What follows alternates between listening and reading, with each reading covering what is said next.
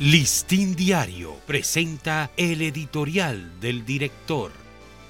¿Qué tal amigos del Listín Diario? Este es nuestro editorial de hoy, viernes 21 de julio. Se hunden los cimientos morales.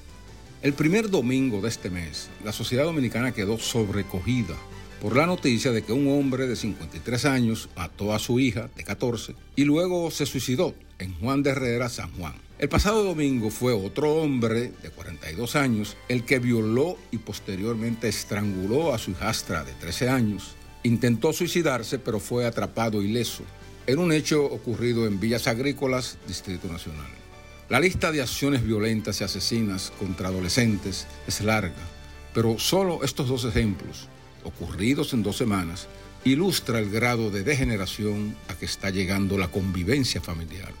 Esos crímenes atroces reflejan a hombres atrapados en su ignorancia, la falta de educación emocional y la desesperanza como un colmo a la situación particular que viven. Si bien tanto en San Juan como en Villas Agrícolas ambas bestialidades levantaron la congoja colectiva y el lamento, la sociedad dominicana no puede asumir estos hechos con simples estadísticas fatales.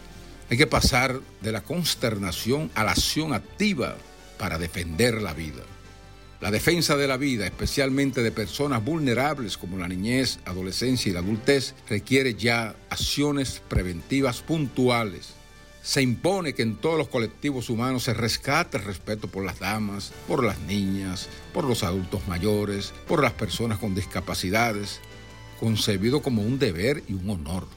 Así como personas sin atributos se han hecho famosas por sus excentricidades, y se convierten en modelos a seguir por sus iguales, la gente decente, digna, estudiosa, trabajadora, solidaria y honesta, tiene que luchar por enseñar su ejemplo para moldear a las nuevas generaciones. Si los espacios sociales y virtuales se dejan para que gente vacía de ideales y de dignidad los ocupe, la sociedad dominicana verá más comportamientos aberrantes y más parricidios cada día.